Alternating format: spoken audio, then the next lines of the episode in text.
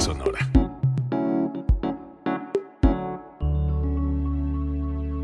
Código Libre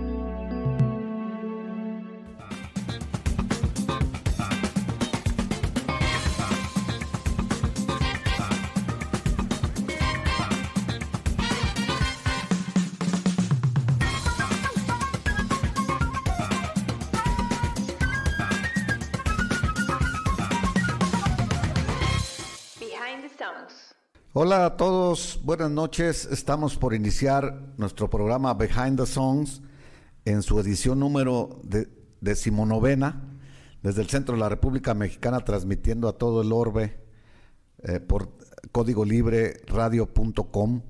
Ah, Gerardo, buenas noches. Estamos Este, por empezar el, el, programa en su, decíamos en su decimonovena edición, con el tema Joyas del Soul. ¿Qué traes ahora, Gerardo? ¿Qué opinas del programa primero? Eh, gracias, Jesús. Eh, buenas noches a todos. Bienvenidos a este su programa, edición 19. Qué rápido, está poco más de cuatro meses llevamos al, al aire con esta eh, dinámica que hemos ejecutado que más que un programa lo hacemos con mucho gusto es nuestro como que nuestro momento de martes no donde disfrutamos muy a gusto y esparcimiento con todos ustedes que nos hacen favor de eh, participar. De hecho estoy ya viendo varios eh, amigos conectados. Algunos ya nos están dando información como Jorge Ibarra quien constantemente está con nosotros. Y les agradecemos mucho porque esto está volviendo una comunidad de intercambio con el único fin de pasar un rato agradable recordar momentos eh, a partir de la música y el día de hoy estamos eh, destinados a, a encaminar la, la, los temas y también los comentarios sobre, sobre el soul, este género básicamente americano, surgido por ahí de los 60 con más fuerza en los 70 sí, y daremos más, más detalles, ¿no? Si este si, si quieres Jesús, empiezo con algunas noticias. Sí, eso semana. te iba a sugerir que, que nos, a ver qué nos traes, hay mucha información esta semana, Gerardo. Sí, eh, hay algunas notas que sucedieron este, esta semana. Hay un anuncio en estos días se acaba de dar que Spike Lee, el director sí. eh, de, de, cine, este renombrado director de cine, va a dirigir la película de American Utopia de David Byrne. David Byrne está haciendo una gira bajo un concepto muy interesante, eh, precisamente de American Utopia, American Utopia, eh, donde, bueno, los que pudieron ver y tuvieron la oportunidad de ver sus conciertos en la Ciudad de México y en Guadalajara, eh, una, una, manera muy diferente de hacer conciertos, pero sobre esto está manejando toda una historia y Spike Lee la va a tratar de, de, de recuperar para que este mismo año sea lanzada esta, esta película. Talking Heads, que es sí. la banda de David Brand, ya había hecho algunas cosas anteriormente este, en cuanto al cine, ¿no? Entonces, pues vamos a ver qué nos depara. Eh, esto en esto. Eh, Julian Lennon, el hijo de, de, de John, ha tenido algunos problemas de salud y básicamente está tratando, bueno, está ahorita en proceso de eh, checar unos estudios porque probablemente tenga un cáncer en, en la cabeza pero en la, en la, raíz de la cabeza, es decir, en la piel. En el cuero cabelludo, en sí. El cuero sí, cabelludo. Seguramente, es un cáncer de, de la piel. De Lo piel. que están viendo es ver qué, qué tan agresivo es. Así es. Porque ahora ya se puede decodificar el, el genoma, pues en el, en el tipo de cáncer, ya se puede, los genes se pueden ver, ya clasificar en cosas muy espectacularmente, o sea, ya sí. con mucho detalle, porque ya tú puedes decir, a lo mejor tiene un melanoma, que es lo más probable que tenga, que es el cáncer sí, más temido es. de la piel. Pero hay variedades de melanoma con unos genes más agresivos que otros. ¿no? Y, Entonces, y está esperando resultados. Lo, lo hizo así notar en sus redes sociales, donde, bueno, pues sí, sí, sí tiene un poco de miedo, pero pues está esperando que todo suceda de la mejor. Sí, a mí se me hizo, se me hizo pues conmovedor y hasta sí. dramático la forma en que lo comunicó él, ¿verdad? Porque pues es sincera, ¿no? Se ve ah, que sí, es un sí, ser humano como cualquiera claro, y claro. pues se dobló ante el, le, refirió claramente su miedo a morir, Exacto. ¿no? Eso es, ¿quién no va a tener miedo a morir? Pues todos tenemos miedo. Pues sí, digo, este, vamos a ver qué pasa, estaremos al pendiente de, de las noticias de Julian Lennon. Pasando otras cosas, CC Top, esta, esta, este, este, trío, regresa a grabar, después ya de un tiempo de que no lo había, no lo había hecho. Mira. Regresan, este, pues ya están por llegar a los 50 años de, de, de banda, Fácil. ¿no? Este, y bueno, están por, por, eh, por hacer un nuevo material. No, eso, ya, eso es bueno. ya pasaron los 50. Sí, sí, por ahí sí, sí ya son muchos son finales años. de los 60 ellos. Este, sí, entonces sí, son más de 50 años. Ya de repente uno se, se, se sale de los ritmos este y del tiempo. ¿Te acuerdas de una banda sueca que se llamaba ABBA? Sí, como no. Pero era un cuarteto, ¿no? Dos, Sí, eran dos, dos y chicas y dos, dos Sí, este, de músicos hecho, hasta compositores. estuvieron sentimentalmente Sí, unidos, ahí- no eran ahí, parejas, pues eh, ahí. Exacto. Y bueno, su último disco, The Visitors, que fue en 1981, con eso terminan su producción musical. Eh, dejan ver que este, este año van a sacar material nuevo. Imagínate, ¿Ah, ya casi 40 años, de 39 Pues es un años. riesgo, ¿verdad? Lo que No, habíamos total. hablado en otros, en otros programas, de cuando regresan los, los eh, cantantes o grupos este, ya viejos, es un gran riesgo traer, traer material nuevo, ¿no? Porque pues, incorporarse a las tendencias actuales Es bien es, ser bien difícil, ¿no? Yo y es que básicamente ellos están fundamentados en los 70s. Sí, ¿no? Su- lo, que al final fue fue el filo que quedó de los 70s que ingresaba un poco a los 80s, 80, 81, pero ese es su concepto. Entonces, bueno, vamos a ver qué pasa, ¿no? A ver Sí, qué- bueno, fue una banda exitosísima. Grabaron en varios idiomas, Sí. principalmente en inglés, por supuesto, pero eh, cuando tenían un mega éxito lo, lo llegaron a hacer en italiano, en español inclusive. Sí, y, y Este, aparte eh, eh, el combo entre Borno Levius y Benny Anderson Sí. este, eran buenos compositores. Ah, sí, o sea, y- lo- y- lo y buenos músicos y buenos también. músicos. Sí, así es. ¿No? Ah, la gente los ve muy plásticos, muy pop, pero, pero eran, eran buenos Ah, no, músicos, sí, bueno, pues. Y luego pues, eh, renacieron con el, la película, ¿no? Sí, La- con Mamma Mía. Mamma Mía, el Película, musical, de musical teatro, de Broadway. es. Muy exitoso también, pues los volvió a poner en la palestra, pues a, a- Sí, a yo tuve la oportunidad de ver una, una de ellas, una de esas películas, fui con mi hijo a verla, y no sé, al final me sentí un poco raro, no sé si avergonzado o contento, pero las canciones conocía todas. O, No, sea, pues, sí, o sea, todas las conocí y dices, ah, O sea caray. que es que no me vean los rockeros aquí Sí, llorando ¿no? por, este- por el pop de ABBA, ¿no? Pero sí. No, bueno, va- no, no debe darte pena, Gerardo. Pues la, la buena, habíamos también ya aclarado este punto antes. Nomás hay dos tipos de música, la buena y la mala, ¿no? Los géneros son los que son muchos. hay, pues. que, hay que estar y, abiertos y a es, un, es un grupo pop excelente para mí, ABBA, Sí. y originales también en su momento, bastante originales, ¿no? Rolling Stones hoy este, sacaron un video pequeñito en sus redes insinuando una nueva gira en el 2020. Estos no paran ni descansan ni se, ni se cansan. Pues yo me imagino que quieren morir en el escenario, también lo, lo como hemos lo que mencionado. decíamos la semana pasada, sí, dinero semana no les pasada, falta, sí. fama tampoco, éxito Ya no menos, es por dinero, nada. esto ya no es por dinero, esto es una pasión. Yo me imagino que no se hallan si no están arriba del escenario. ¿no? Sí, y la energía que todavía conservan, esos todos pasan los Ah, 70 años y están, están en forma, ¿no? Entonces, bueno, hay, hay posibilidades de que haya una nueva gira, ya lo insinúan, no lo han hecho formal, pero bueno, es así. Y el que anunció nueva gira eh, hace unos días fue Roger Waters. Sí. Y hoy este, da el anuncio que el 7 de octubre va a estar en el Palacio de los Deportes en la Ciudad de México con su gira This is not a drill en un, en un concepto de 360 grados Ah. porque el foro pues del Palacio de los Deportes es redondo Sí, sí.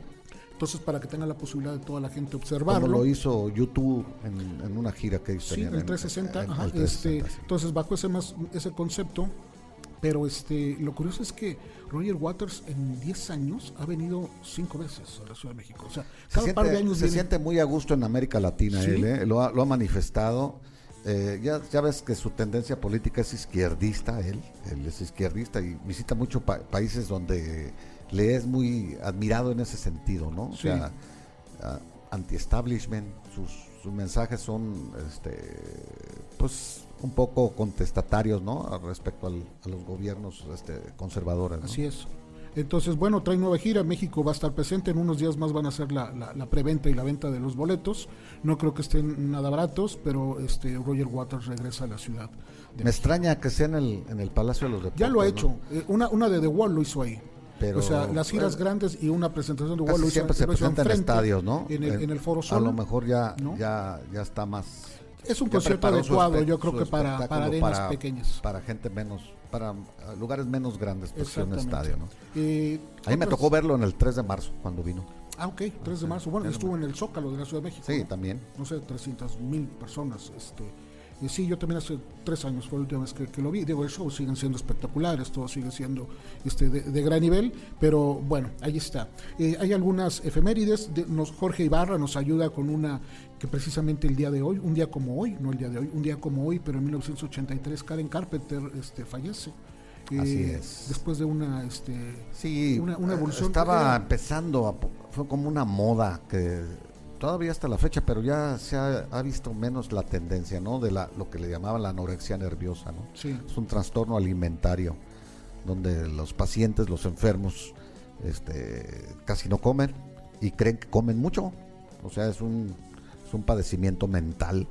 Y eso, y eso la Este, consecuencia sí. le generó una debilidad. Y ella tremenda. fue la primera, por decir, la primera celebridad que murió de este padecimiento y se popularizó en el mundo, o sea, se hizo ya unas campañas a nivel mundial por la Organización Mundial de la Salud, por, por que todo el mundo se enteró de que murió Karen Sí, claro. Carpenter. Entonces, tengo entendido que pesaba 28 kilos cuando murió. No, ya, ya era. De por sí era muy delgada. Siempre fue muy delgada. No. Pero este. En su, en su, esa era su, su obsesión, tenía tendencia a engordar. Ah, ok. Entonces era una chica regordeta.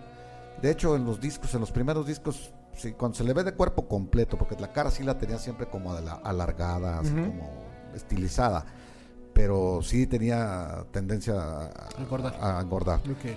Pero los, los papás, pues ahí jugaron un papel. Yo leí la biografía de, autorizada de ellos y los papás jugaron un papel crucial en esto, ¿no? Los traían muy cortos y eran muy conservadores en su casa. El- parece que los explotaban también económicamente, pues ellos eran los estrellas y el dinero lo, lo manejaban sus padres. Entonces, este, pues ella no tenía vida social prácticamente. Estuvo, tuvo una relación ahí que creo que hasta se casó, pero apresuradamente y no funcionó ya cuando estaba enferma, ¿no? Entonces Este, se derrumbó anímicamente. Este, Una voz aterciopelada, única, creo yo, Sí, y bien escogido su género, ¿no? Su género Siempre. musical. sí, creo que llevaron una carrera muy muy bien adecuada con su hermano, este Richard, y ella buena buena baterista. Sí, también. Entonces, las- este, otras fechas, eh, eh, un día hace unos días, a- a- ayer se cumplen eh, 51 años de la última presentación en vivo de, de The Beatles, Así es. ¿no? Que fue precisamente en la azotea del edificio de Apple Records. Así es. en, en, en Londres. corporativo el Apple, sí. corporativo, ¿no? En el- Este fue un día como ayer, pero en 1969. Otra otra fecha importante. No, el día 30 de enero. 30 de enero. Sí. Ah, ok, sí. El día 30 de enero del 69, Ok. hace cuatro, cinco días. Por ahí, este, el álbum de Fleetwood Mac, The Rumors, Ah. un, un gran álbum, Eh, de los de más los- vendidos sí, en la claro. historia. Está dentro de los 5 o 10 discos Sí. más vendidos. Cumple hoy 43 años de, de editado. Mira, Y está en mi top 10 también. Sí, no es un gran, es un no, es discazo, un una super material, ¿no? Tremendo. Y digo, y todavía, todavía está- se, se escucha fresco. se Es del escucha muy bien. 77. Sí. Rumors. Entonces, eh, ¿qué otra más? Mañana, mañana, pasado, por ahí, el Morrison Hotel cumple 50 años Mira, de los Doors. Este, el tiempo se viene y bueno, estamos haciendo ya, este, caray, qué, qué números, ¿no? Pero, pero así, así son las cosas. están, es que son discos que marcaron una época Claro. y eh, llegaron ya a los 50 años. cuando empezábamos a comprar discos, yo, tú todavía estabas muy joven, Gerardo. Eh, un día también como ayer, pero en 1959 se le conoce como el día que murió la música. Aquel evento trágico donde Buddy Holly, Big Bopper y Richie Valens Richie Valens. fallecen en un accidente aéreo, bueno, en una pequeña Sí, avioneta, ¿no? En, este, en Clear Lake, Iowa. Y ese, ese momento en especial y particular se le conoce así, como el día en que murió la música. Estaban en, en plenitud. Así es, muy jóvenes. Muy, sí, muy no, jóvenes. Richie Valens tenía 17 años. Sí. Con eso, era un ídolo juvenil que tenía mucho futuro, de origen latino. Ricardo Valenzuela, ¿no? Era su nombre, Sí. ¿no? Y de ahí salió la película La Bamba, porque Así fue es. uno de sus éxitos que trascendió en su carrera. Y, Y- Buddy Holly, pues era, tenía mucho. And the Crickets eran, ¿verdad? Con- él- él- Buddy él- Holly and the Crickets. Sí, él era un, también un talentoso músico, ¿eh? Y ya estaban en un alto nivel de popularidad Sí, en los Estados Unidos. Así es. Este, hay, hay gente que ya este, pasó o este, trascendió, como Harold Bean de Funkadelic y de Isaac Hayes, Sí. estuvo, eh, guitarrista, este, falleció en estos días. Y también Iván Kral, que fue uno de los este, miembros fundadores de Blondie y, y guitarrista por mucho tiempo de Patti Smith. Los primeros discos o los discos más importantes de Patti Smith, eh, acompañando a Lenny Kay, era con, este, con, con Iván Kral y también este, de origen checoslovaco, eh, fallece hace el día de ayer. Entonces, bueno, esos son los lamentables obituarios que, que siempre se dan, algunas efemérides y bueno, ya estamos listos para empezar el tema de hoy. Vamos a empezar el programa. El programa, el, el tema del programa se- son las joyas del soul. Vamos a, a- a meternos un poquito a, a este género musical, pues popularizado por gente afroamericana principalmente y derivado del gospel. Eh, algunos lo intersectan con, con el rhythm and blues. Ahorita platicábamos ustedes con Gerardo. Sobre todo como, como, llegó a Europa, allá les llegó en forma de rhythm and blues, cuando en realidad estaba ya, acá, el género estaba apartándose. Y pues se roza, ¿no? Con el rhythm and blues. Eh, los negros pues este, tienen esa, esa cualidad de que hicieron esos subgéneros, pues el gospel, el rhythm and blues y el soul se interlazan, después se junta, ya nace el funk, que, es, más rítmico. Y luego nos podemos ir hasta la música disco, ¿no? Que tiene influencias de todo esto. y luego ya regresan otros subgéneros como el retro soul, el soul hip hop y lo, etcétera. El neo soul, neo soul, que es lo que estamos escuchando actualmente, ¿no? Y ahí encontramos en el neo soul muchas este, eh, intérpretes ya o hombres, mujeres eh, de, raza, de raza blanca. Este, bueno, Amy Winehouse, este bueno, Amy Winehouse estaba Joss Stone, este, ya, ya, ya que digo de raza blanca que entran en estos géneros y lo pueden hacer, hacer muy y en el retro soul estaba Simply Red en los ochentas. Exactamente, bueno, también, bueno, ellos no eran blancos, ellos son rojos, bueno, es rojo, ¿no? El cantante. Bueno, es una banda, es, una banda ecléctica que también tiene negros. sí, exacto. Y este, y también hubo algo que podemos llamar como este soul sinfónico con, con Barry White. Barry White, con Isaac Hayes. Exactamente. Tenían rock sinfónico, este soul sinfónico, así es. Y el primer tema que tenemos, Jesús, del cual vamos a desmenuzar ahorita un poquito. El primer tema, vamos a empezar con un clásico bueno, vamos a empezar con Otis Redding, pues el cantante que falleció prematuramente. Le llamaron el Rey del Soul, justamente, alcanzó ese título con, a pesar de que murió de 26 años, también en un accidente aéreo, con su gran éxito que se llamó Sitting on the Dock of the Bay, sentado en el muelle de, la bahía. Esta canción eh, se, escribió en mil, se, se compuso en 1967 y se lanzó como sencillo en el 68 ya un mes después de que murió Otis Redding. Entonces ganó Grammy, ganó la mejor canción del año y todo póstumo. Pues, sí. De hecho, eh, Otis Redding muere el 10 de diciembre del, 67, y la canción se lanza el 8 de enero del sí, Ni siquiera había pasado un mes. No, y se tiene que lanzar por la prematura comercial que también la disquera, ¿no? Así Tracks Records, que es un pilar fundamental en el, en el soul, este movió, ¿no? Para que este Otis Redding venía de una gira de Europa, donde había tenido bastante éxito, este, y habían hecho un álbum en vivo donde ya le habían este, mencionado esta canción, ya la habían tocado, pero se relanza como sencillo en el 68, en enero, ya menos de un mes después de su de un Mes, y, en una gira eh, eh, exitosa que venía haciendo con The Bar Case. Este grupo también, este, pues sí, igual entre rhythm and blues y, ya decimos estas raíces algo de funk que también tenía, eh, y es precisamente con ellos donde es en uh, Lake Winona, Wisconsin, donde cae el avión que los transportaba de, un, de un, concierto a otro, era básicamente por la gira.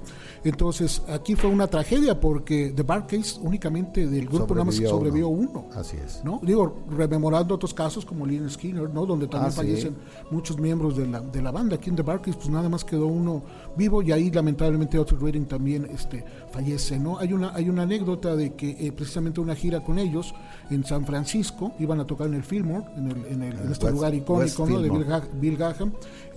Bill Graham le dice, eh, mira, tengo dos opciones, hay un hotel bueno o te puedes quedar aquí en la, a la orilla de la, de la bahía, ¿no? aquí en, este, en un muelle, eh, y prefirió ese. Y es precisamente ahí cuando él está sentado en la bahía, en la bahía donde, donde tiene un poquito de estas, de estas ideas. ¿no? Muy bien. ¿La escuchamos? Vamos a escucharla, a recordar a, a Otis Redding con, sentado en el muelle de la bahía.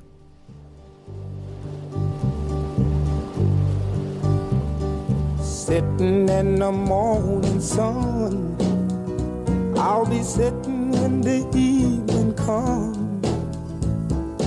watching the ships roll in, and then I'll watch them roll away again.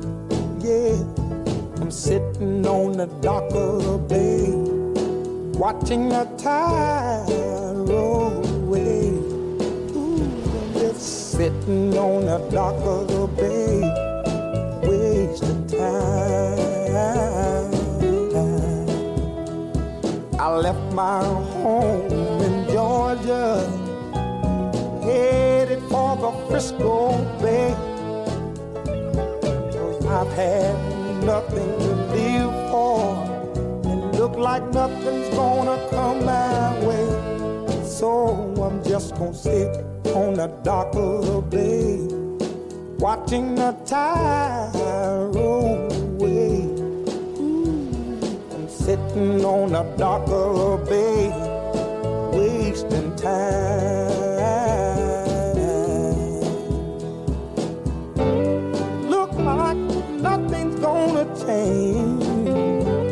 Everything still remains the same. I can't do what ten people tell me to do. So I guess I'll remain the same. Listen, sitting here resting my bones. And this loneliness won't leave me alone.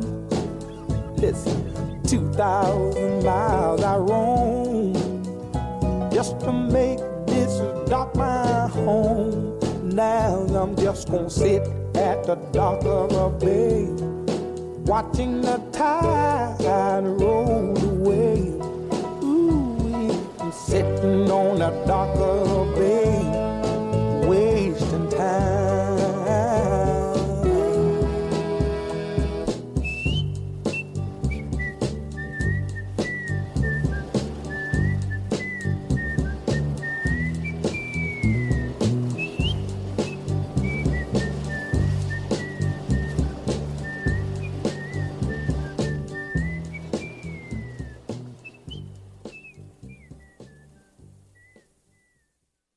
Este fue Otis Redding, con, sentado en, en el muelle de la bahía.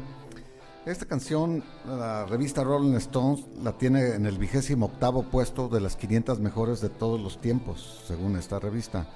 Y la canción fue el primer número uno post-mortem en ambas listas de Billboard, en Hot 100 y de Rhythm and Blues. Bien Fue el primer eh, eh, post-mortem que llegó al número uno. Esta está compuesta por Steve Cropper y también, bueno, este, eh, la música y Otis Reading, la, la letra, eh, está considerado. Hay una, hay una, este, un espacio, una, una oficina de BMI, que es la que otorga licencias musicales como editora, que la considera como la sexta canción, en, en cuestión de números, ¿no? La sexta canción más tocada en el siglo XX. Así es. Entonces eh, fue, fue muy importante esta- No, pues es este, este- este tema, ¿no? Y al final no sé si escucharon un pequeño silbido, Sí. de este, que eso fue improvisación, mera improvisación de, de él. Lo hizo por hacerlo. Ya durante los- la grabación. Durante la grabación, pero los eh, productores cuando lo escucharon dijeron, no, esto se queda, ¿no? Porque aparentemente no debe haber sido tan necesario, pero no, esto se queda porque con esto... Pero ahora que, terminar". ahora que dijiste que estaba, que se salió al muelle a caminar del Sí. hotel donde se hospedó, te lo imaginas silbándolo, ¿no? O sea, exactamente. caminando el solo ahí en la, en la noche, ¿no? Da, da el mood completo, porque de, de hecho inicia con un poquito de, de sonido de, de gaviotas, ¿no? Y, Sí. de, y, de, y de- de agua, de Sí, este. sí. Entonces queda, queda muy adecuado y bueno, la canción del 68 es una de las más importantes. También recordar que Otis Redding eh, se presentó en el Festival Monterrey Pop en el 67, ¿no? Eh, con gran éxito, también era una estrella. cuando- De los- de los eh, grandes en Monterrey, festivales, de los California. más sí, importantes, ¿no? De los más importantes. Y la revista Rolling Stone también lo declara a, Otis Redding como el artista número 21 en su lista de los 100 artistas más importantes de toda la historia. Y, joven, 21, 26 años consiguió eso. En, en su grupo, y, y de hecho aquí en esta melodía, los teclados están hechos por Booker T. Jones, Sí. el, de, este, el de Green Onions, ¿no? Ey, y en el 2008 la revista lo nombró a Otis Redding el octavo cantante más talentoso de toda la historia también. Sí, sido al. Salón de la Fama en el 89 Así es. y murió a los 26. Hubiera, hubiera sido una gran estrella. Una- Si, si- lamentablemente no hubiera, no hubiera estado en ese, en ese momento, este, hubiera hecho muchísimas cosas por la música. Sí, imagínate que hubiera vivido, no sé, hasta los 70 años. No, cosas, hubiera hubiera hecho cosas maravillosas para 40 la música. años. Era, era muy talentoso. Ok, Muy seguimos, bien, Jesús. Vamos a seguir. Tenemos otras canciones también muy bien. Esta que sigue es de otro gran talentoso también, muy reconocido en el mundo del soul, este, que también le dio unos giros interesantes. Es Al Green. Y esta canción que les vamos a poner de Al Green se llama Let's Stay Together, que quiere decir permanezcamos juntos. Eh, es de- en- salió en 1972 en un álbum del mismo nombre, Let's Stay Together. La fecha de lanzamiento del sencillo fue en 1971 y la, alcanzó, la canción alcanzó el puesto número uno en el Billboard Hot 100. En el Billboard 100. y se mantuvo durante 16 semanas. Y también encabezó la cartelera de Rhythm and Blues durante nueve semanas. Fue clasificada en el puesto 60 de la revista Rolling Stone como sus 500 mejores canciones de todos los tiempos. Esta, esta, está compuesta la letra por, por Al Green y la música por Al Jackson Jr., que era un, que un baterista de, él y de muchas otras, otras bandas más, como Booker T. Jones. Eh, se dice que eh, Al Jackson le puso la música y Al Green le dijo, permítemela, y en cinco minutos tenía la letra. Y tenía ya casi lista. No le tenía mucha fe al Green a este, a este tema, o sea, no, no, aspiraba, no aspiraba mucho, más sin embargo, como dice, colocó en uno de los lugares más importantes. La Biblioteca del Congreso de Estados Unidos, en, en el 2010, hace que las canciones que son importantes para, o que hacen una aportación cultural a la humanidad, las conserva o las registra en el National Recording Registry y precisamente en el 2010 ingresa esta, esta canción a este, a este lugar, considerándola una de las grandes aportaciones culturales. Este tema le fue muy bien a Tina Turner. Con También este. a Tina Turner Sí. y se versionó por más artistas. El talento vocal de, de Al Green ha sido descrito como, como áspero y cálido, barítono y un etéreo falseto. Fíjate qué, qué- qué definición. Eso es lo que no le gustaba a él. Sí, eh, eh, que en, que en lo esta- clasificara. canción. Ajá. sí. En el año 2004, la revista Rolling Stone lo colocó en el puerto- puesto 65 de su lista de los 100 artistas más importantes de la historia. También buen, muy buen número, ¿no? Bueno, aquí hay una historia de Al Green, muy curiosa. Una de sus amantes, porque no eh, vivía con ella, una mujer que le pidió que se casara con él, con, eh, con ella. Él no aceptó y le aventó agua hirviendo en la espalda. o- estaban poniendo, por decirte, sémola le llaman los gringos, pero es como harina con líquido. Pues estaban haciendo como maicena, por así Sí. decir, eso es sémola. Entonces le echó una olla cuando se estaba bañando y le quemó toda la espalda, el vientre y todo, y tuvo quemaduras de tercer grado. Entonces esta mujer llamada Mary Woodson, este, como la rechazó él, se- se encer- después de quemarlo, se encerró en un cuarto y se disparó, se Caray, mató. Entonces allí marcó la, la ruta de Al Green. O sea, Al Green se convirtió en ministro. Pues dice que fue un aviso de Dios que, que le haya dejado vivir por las quemaduras. De, se fue inmediatamente al hospital y fue intervenido pronto y se recuperó.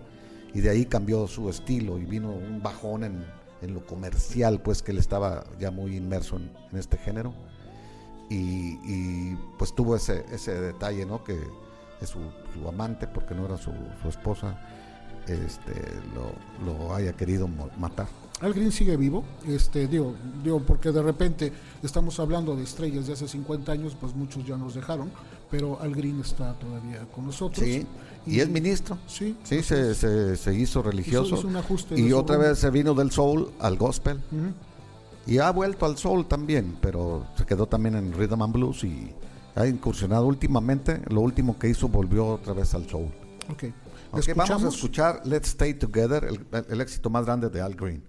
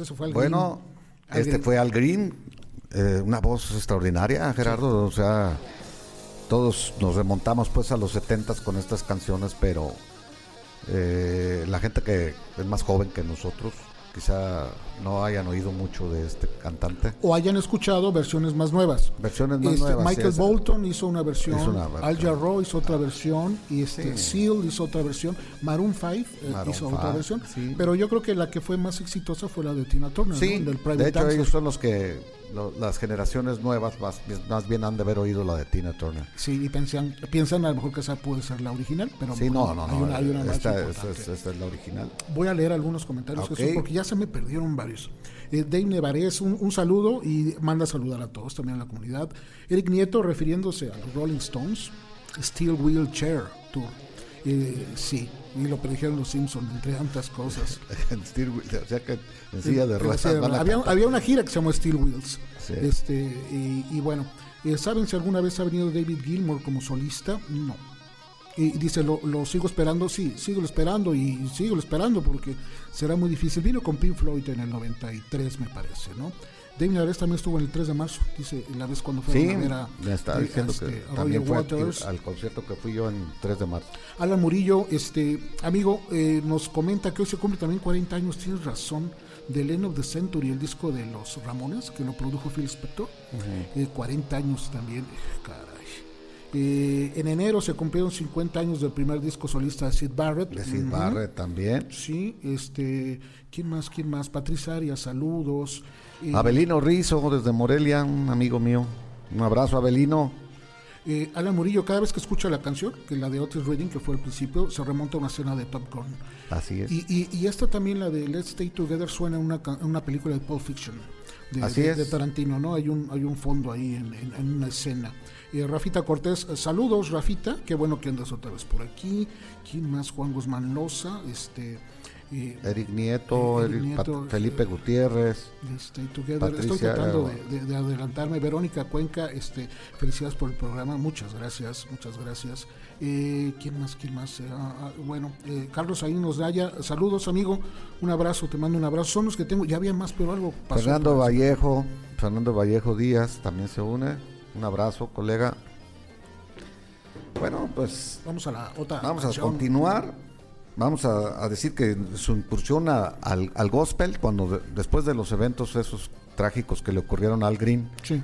se metió al gospel y fue también muy ganó ocho Grammys en el gospel, o sea que no estamos hablando de, de un cantante suertudo, sino Que no es que no es un, un género comercial, digamos, No. y menos en estos lugares, Sí, ¿no? En- pero ganó ocho, ocho Grammys en el, en el género gospel, te puede decir de la calidad vocal de- claro, de, la claro, persona, claro, ¿no? sí, sí, sí. Y en el 2002 le, le dieron un Grammy por su trayectoria eh, de vida en, a Al Green. Bueno, pasamos a la siguiente. Si no tienes Sí, algo más. vamos otra más.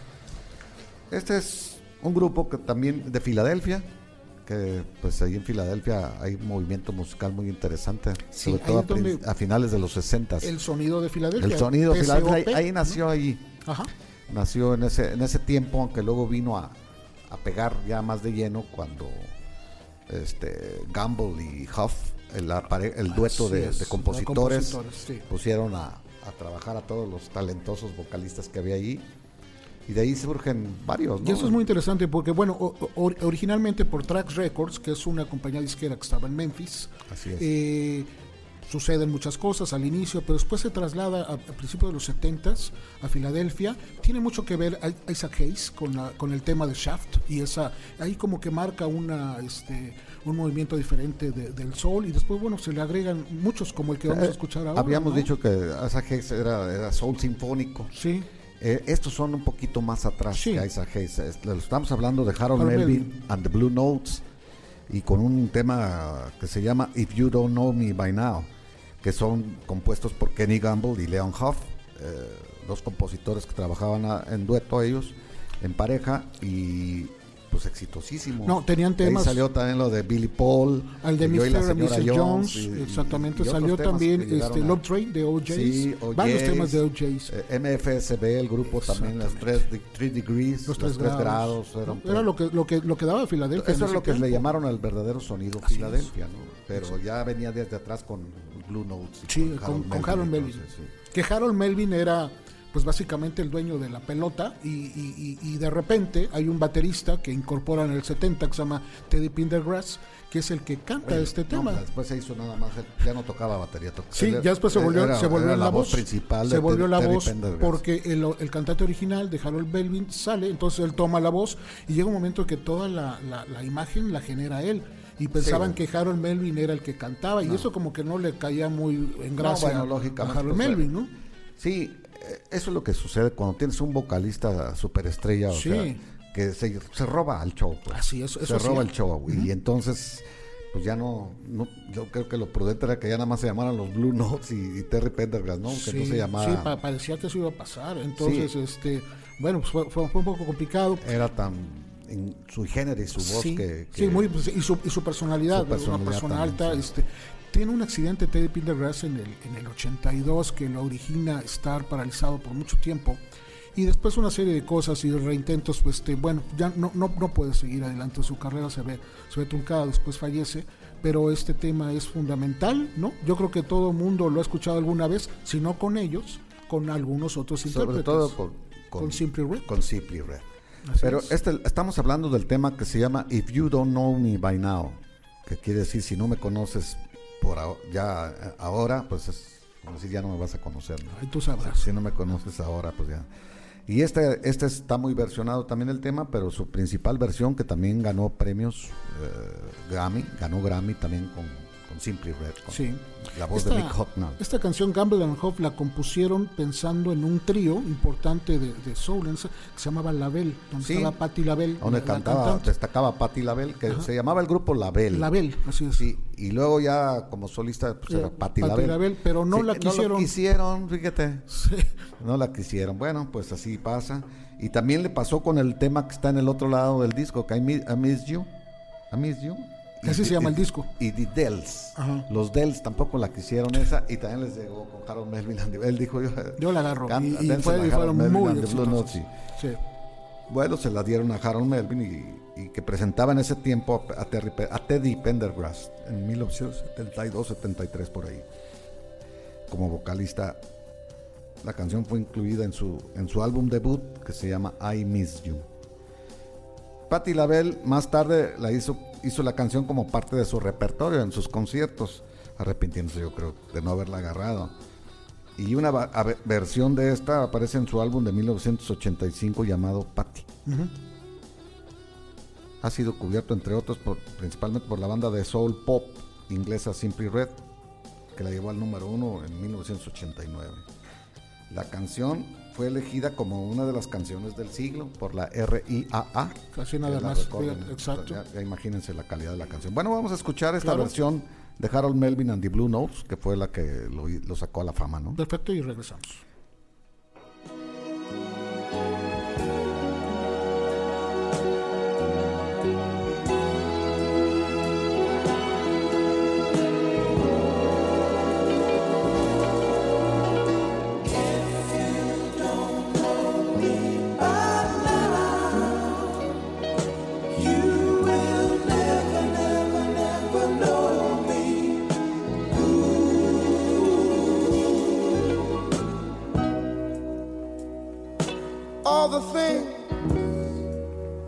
We've been through.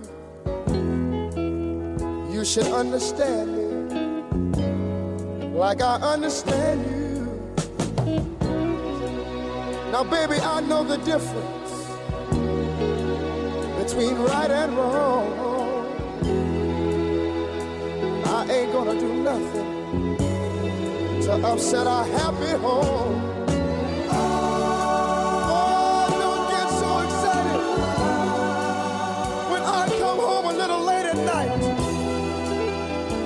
Only act like children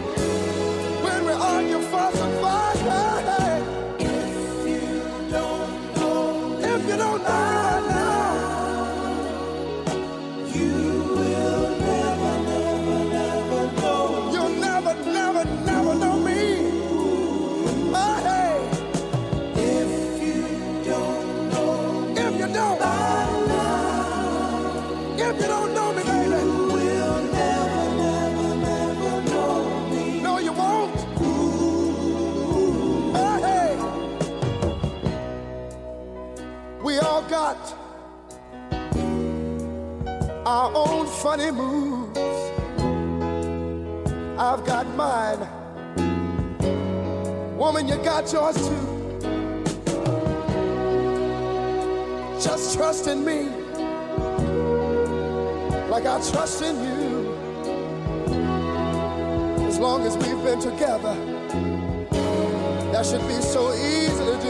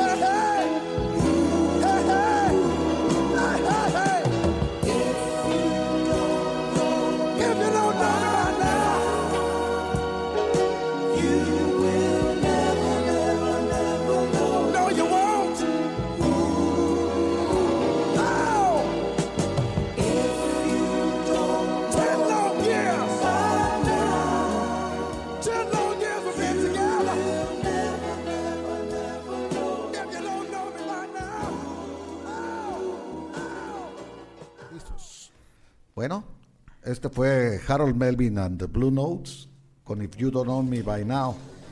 Pues son voces este, que la rompieron en su momento, Gerardo. Una voz muy distintiva de Teddy Pendergrass, que pues todo mundo que conoce este género lo, lo tiene en consideración a, a Teddy Pendergrass como uno de los principales vocalistas de, de este género. Este, seguimos, antes que ya se nos está llegando el tiempo, todavía Ok. tenemos muchas canciones, entonces vamos un poco más. Bueno, vamos a seguir antes de leer unos otros comentarios de la gente que nos escribe. Vamos a pasar al siguiente, a la siguiente canción. Este es, habíamos hablado un poco, un poco de él en otros programas.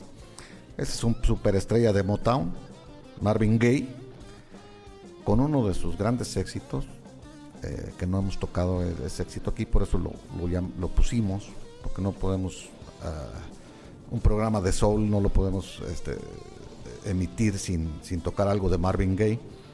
La canción se llama What's Going On, ¿qué está pasando? Es un tema bastante conocido y una de las mejores canciones más calificadas, más clasificadas Sí. en todos los tiempos y en todas las listas de todo el mundo, no digamos nada más acá en habla inglesa, sino en todo el mundo está clasificada como una de las canciones mejores hechas y mejor ejecutadas por, Es un tema, es un tema clásico, ¿no? Un tema clásico de y hay que de decir que, 70s. que Marvin Gaye hizo, se salió del, del el Motown, habíamos dicho en el programa que tuvimos especial sobre este, sobre esta eh, cade- eh, radiodifusora, pues, o, sobre esta Disquera. disquera, perdón. Eh, Motown eh, tenía el señor Gordy muy estricto y quería que se hiciera lo que él decía, entonces no, no les daba mucha mucha cuerda a los a los cantantes que él contrataba. Y Marvin Gaye eh, se entercó porque él esta canción era cuando estaba la guerra de Vietnam, su hermano de Marvin Gaye estaba en la guerra, había muchos problemas, habían matado a Luther King ya, este que eso cuenta mucho para el movimiento de, de soul, transformó el soul un poquito en más más así pues más de luto, ¿no? Por así decir, y más también más contestatario como en, su- en sus letras. Entonces cuando leyó la letra, este, el señor Gordy, Barry Gordy. Ujú. este, dijo esto no va y, y se puso enojado. Marvin Gaye dijo, si no la pones como yo la digo o la canto, me retiro de Motown. Y como ya era una estrella, pues se tuvo que ceder. Que Afortunadamente para, para la música, ¿no? Porque este, Sí. este era una joya musical que el otro por su terquedad ni siquiera había pensado que estaba desdeñando un gran éxito que se podía haber ido a cualquier otra disco. fue afortunado para la música y fue afortunado para la disquera. Se dice que esta canción la grabaron y la dejaron lista un- en un momento donde Barry Gordy se fue de vacaciones.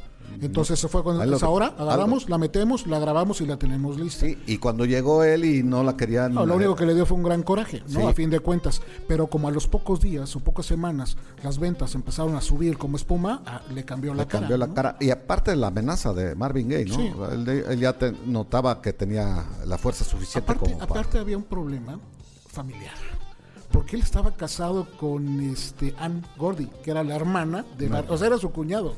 Y este y, y no andaban bien las cosas con Ann, entonces ya- era ya una relación complicada, Hay básicamente. que decir ¿no? que, que Marvin Gaye era un tipo muy conflictivo, Muy en su conflictivo. vida personal. Sí, ahorita que regresemos de que suene, podemos Sí. platicar un poquito Vamos a de platicar eso. un poquito de la vida de Marvin Gaye, pero vamos a escuchar What's Going On con este gran cantante y músico americano, Marvin Gaye. Brother, oh, what's up? This is a groovy party, man. Yeah, brother, like, dig it. Stop. Right on.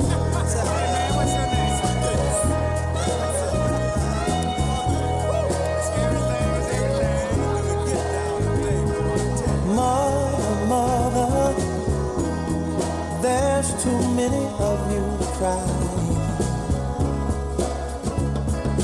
Brother, brother, brother, there's far too many of you dying. You know we've got to find a way to bring some loving here today. Yeah. Father, Father, we don't need to escalate. You see, war is not the answer, for only love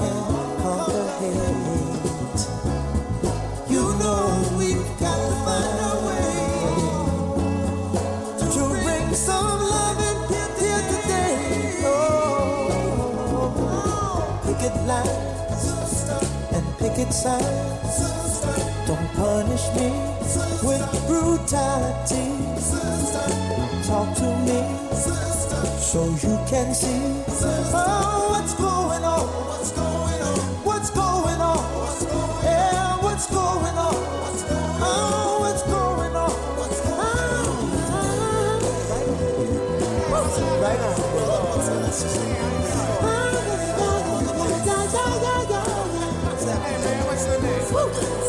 那种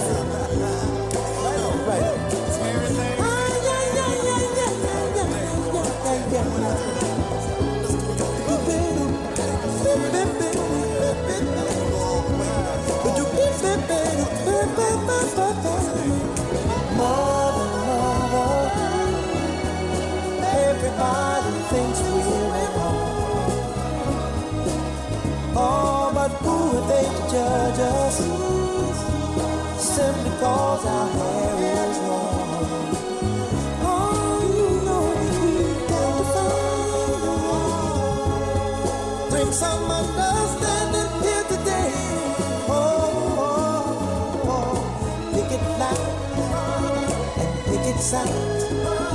Don't punish me with brutality. Come on, talk to me. You can see what's going on. Yeah, what's going on?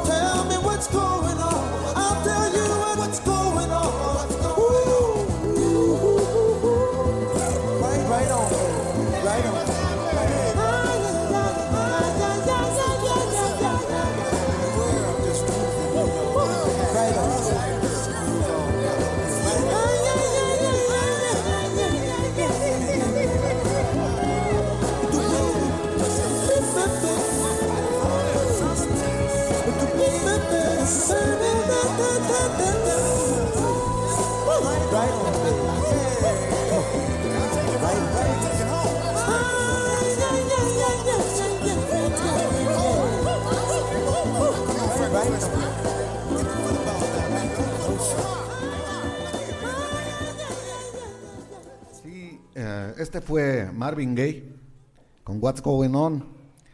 Esta canción, Gerardo, fue inspirada por un incidente violento que le tocó presenciar a Marvin Gaye de brutalidad policíaca, que era muy común en los 60, 70, ¿no? Todavía, pero más antes era todavía pues mucho mayor la brutalidad contra los negros, así que no les llegaban preguntando quién era, sino los llegaban golpeando siempre. Y era muy típico en los años estos, entonces él ya empezó a protestar por esto.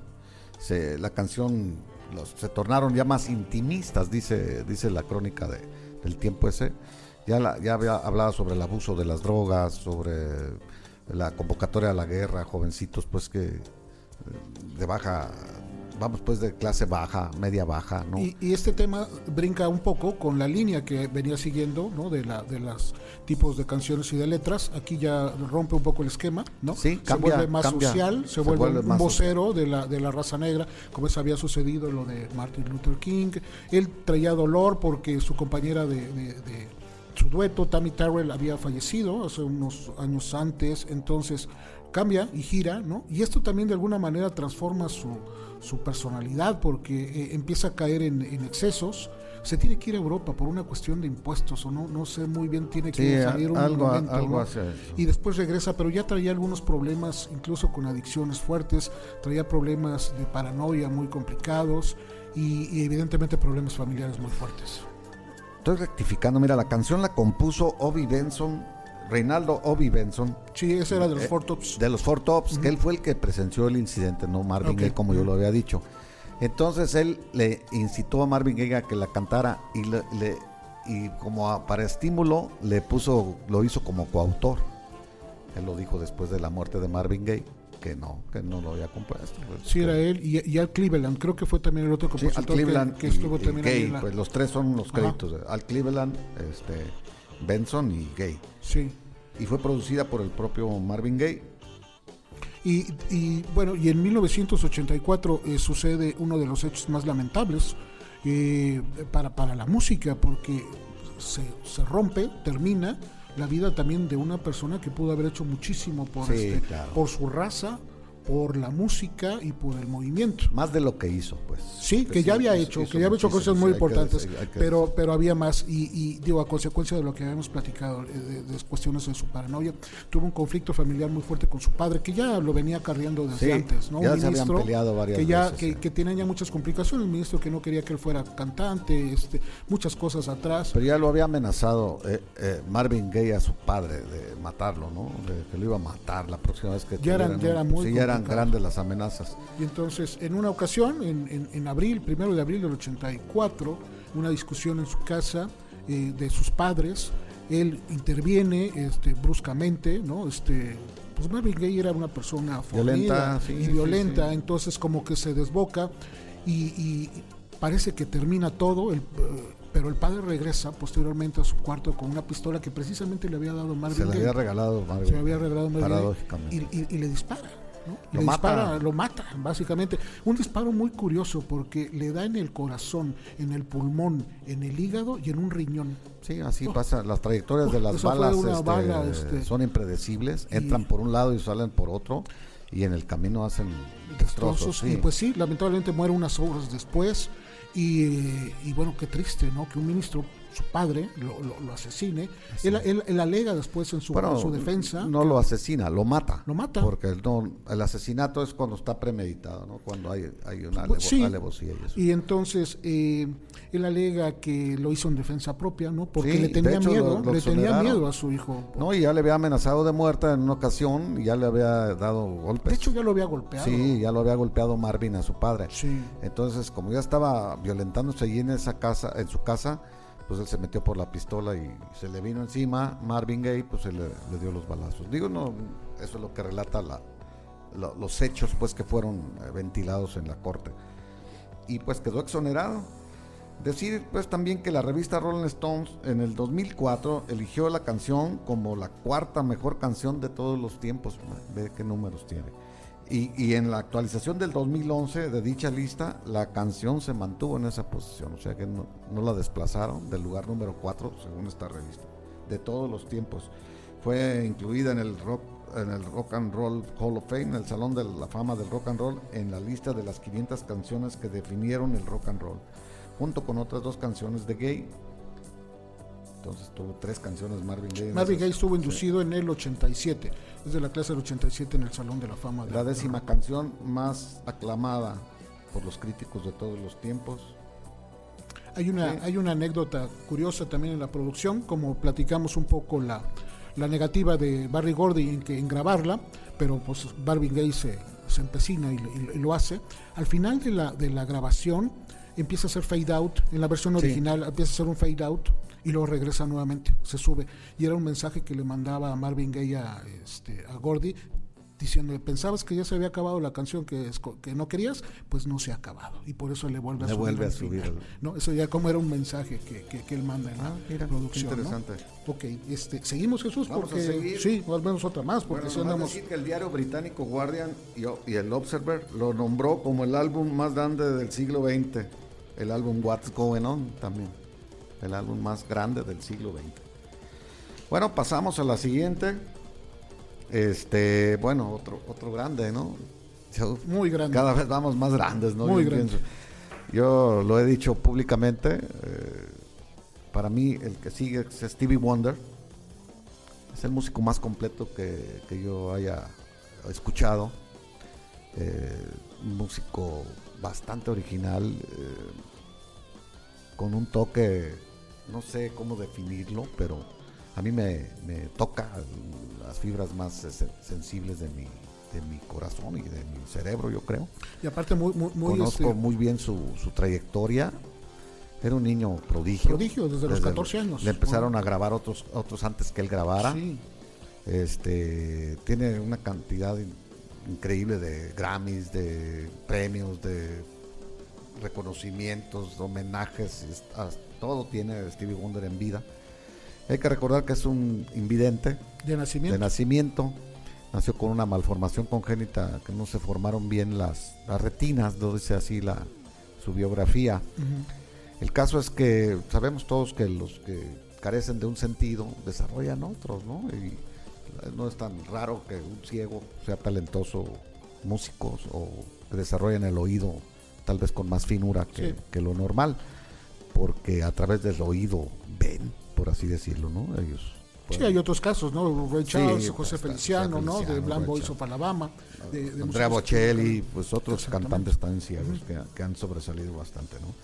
Entonces la canción que escogimos, que escogí yo, pues para que esta representar a Stevie Wonder en este género, es The You Are the Sunshine of My Life Del 73. del 70, el álbum Del Talking, Talking Book, Book. un álbum Maravilloso. también maravilloso que se lo recomiendo si no lo tienen. Todo el disco está excelente y bueno después el de Keys of the Wonder Life, Wonderful Life es eh, es para mí el mejor álbum de Stevie Wonder. Este este álbum también contiene la canción Superstition, Sí. que también fue un mega éxito. Para muchos el, gran- más, el éxito más grande de Stevie Wonder. Superstition, que también llegó al número uno. ¿no? Esta canción tiene también una peculiaridad, este, es una canción de Stevie Wonder, pero, pero él no la empieza cantando. Exactamente. Este, primero es este Jim Gilstrap, que es el que empieza con la primera frase, y luego Lanny Grubbs es la que hace la segunda frase, y Que hasta son, la tercera son sus coristas, son coristas de él. Y en Pero la sí, tercera ya entra él. sí, y sí se nota. Claro. A- al principio tú dices, esa no es la voz de Stevie Wonder, ya cuando te fijas, pues bien. Sí, sí, sí. Y, después lo viene van- una voz femenina, pues menos. eh, pero y ahorita lo vamos a, a corroborar. Sí, para que lo y- chequen y, ahorita van a en notar cuando entra la voz un poco más aguda de Stevie Wonder Esta también. canción se la dedica a la que en ese tiempo era su esposa, Sairita Wright, eh, que también era una cantante. Él le produjo sus primeros discos. Trabajaba en Motown ella. Sí, Era, era la secretaria. Era la secretaria. Pero, pero tiene muy buena voz. De hecho, Ah, Sairita sí. después tiene un, un éxito. se este, divorciaron y siguieron en buena en buena Sí. lead pues ellos no y se volvió a casar ella con él con otra chica de ahí de, de Motown también. Pues que, pues es que gustaba, las- pues, las- sí. tenía cerca, ¿no? Las entonces tenía cerca, fácil para. así Y ella hizo un tema también importante con este Billy Preston, ¿te acuerdas? Sí, Este, cómo no. Un, un tema que también sonó por ahí de los finales de los 70s. Y, y bueno, se hacía rodear también de, de buenos músicos. A pesar de que este Stevie Wonder era multiinstrumentista, en su banda tenía también a Ray Parker Jr., el que hizo después Ghostbusters. Sí, pero- sí, y después una banda que se llamaba Radio, pero pues tenía el estilo y tenía el toque de una guitarra muy particular, claro. ¿no? que le ayuda para el sonido. Y era buen músico también, Grammy, ganó el Grammy en el 73 por este tema y la escuchamos Jesús. Vamos a escucharla y ahorita hablamos un poquito más de esta canción. Entonces el señor Stevie Wonder con You Are the Sunshine of My Life.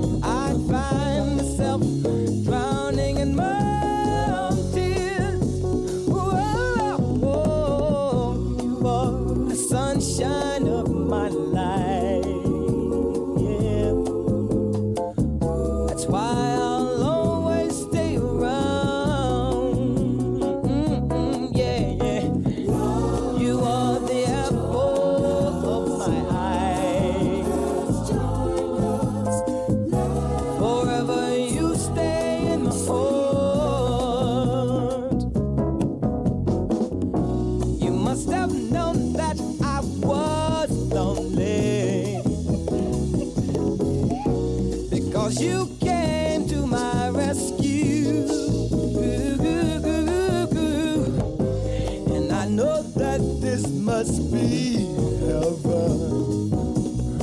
How could so much love be inside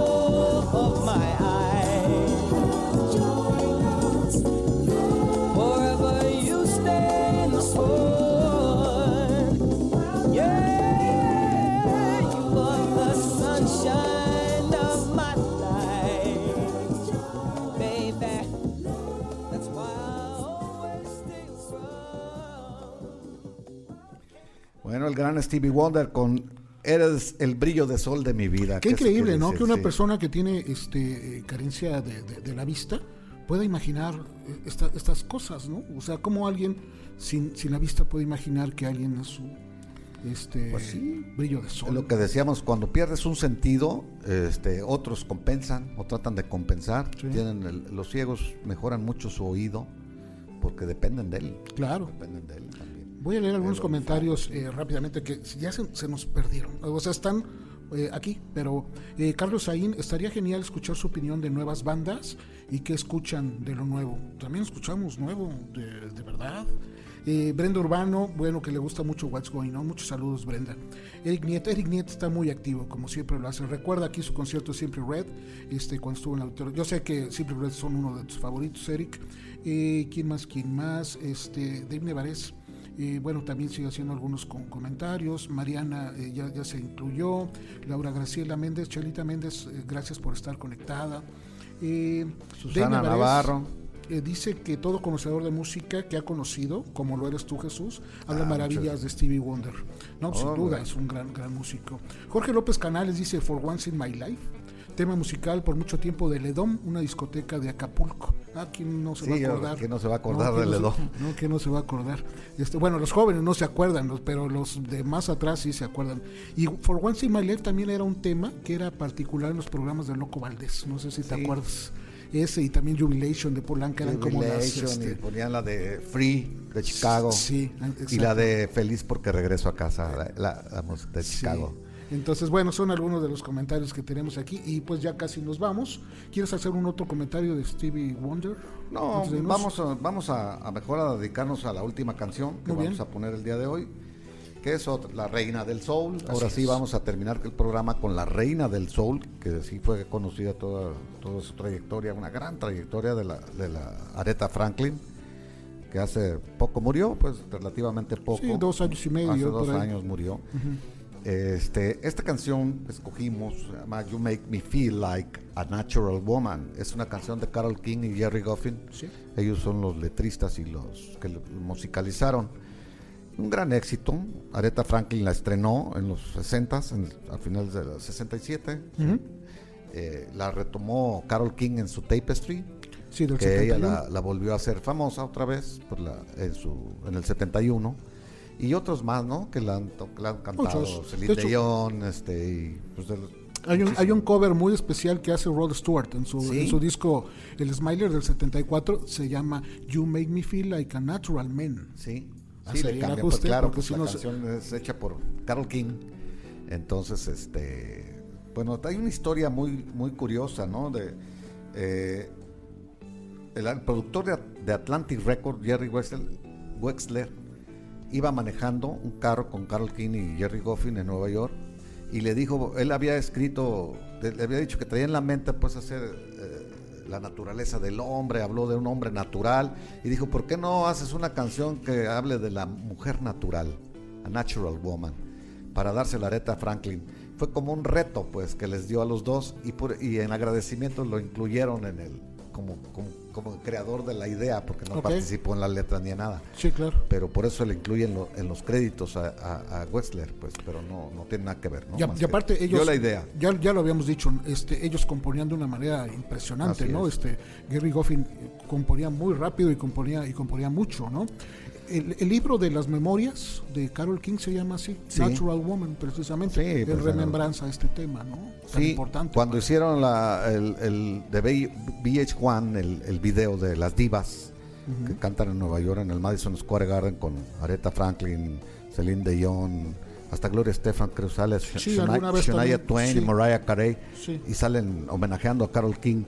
eh, ahí cantan, ah, el- cantan esta canción, la canta Aretha Franklin también.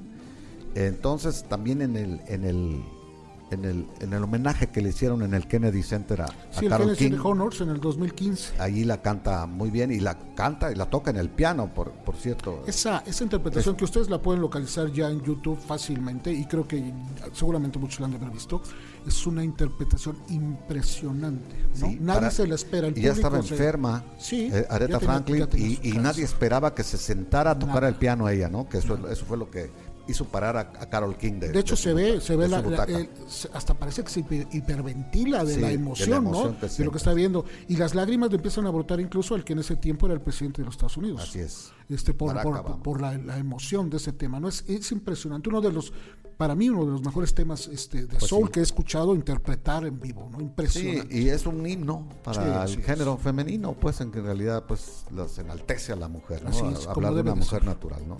Natural woman. ¿Ok? Bueno, decir que en las voces principales pues está Aretha Franklin, en el piano Spooner Oldham, en el bajo Tommy Cockbill, en los tambores Jim Chrisman y un, un- un grupo coral que se llama The Sweet Inspiration, Que son sus hermanas. que son sus hermanas y también este Diane Warwick, ahí está, cuando estaba Fíjate. jovencita en el Sí. 67, y Caroline Franklin y Emma Franklin, hermanas de, de ellas, y las cuerdas, el arreglo de cuerdas de, de Ralph Bruns. Eh, de- un poquito de la historia ya, porque nos vamos a despedir, ya no vamos a regresar eh, con esta canción. Aretha Franklin tuvo cuatro hijos, el primero lo tuvo a los 12 años de edad, con un compañero de la escuela, fue el padre del niño.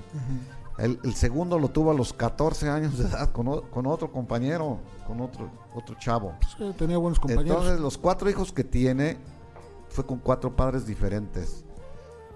Esa es una curiosidad. Pues, salió luchona, sí, ahorita. para que vieran, pues en los años cin- Caray.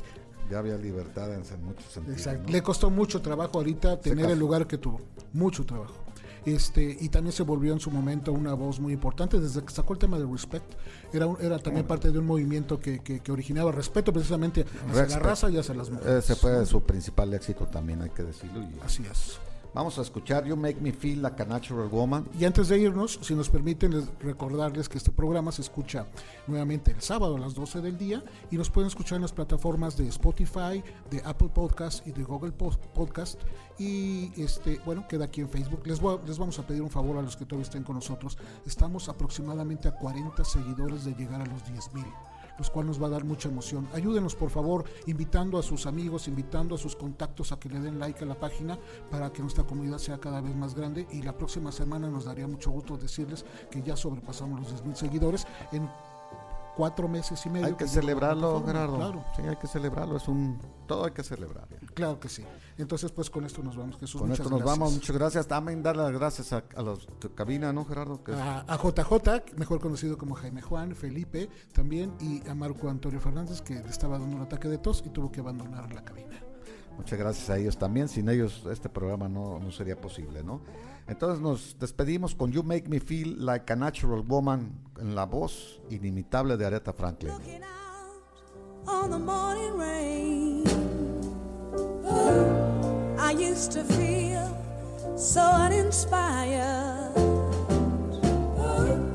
And when I knew I had to face another day, Lord, it made me feel so tired.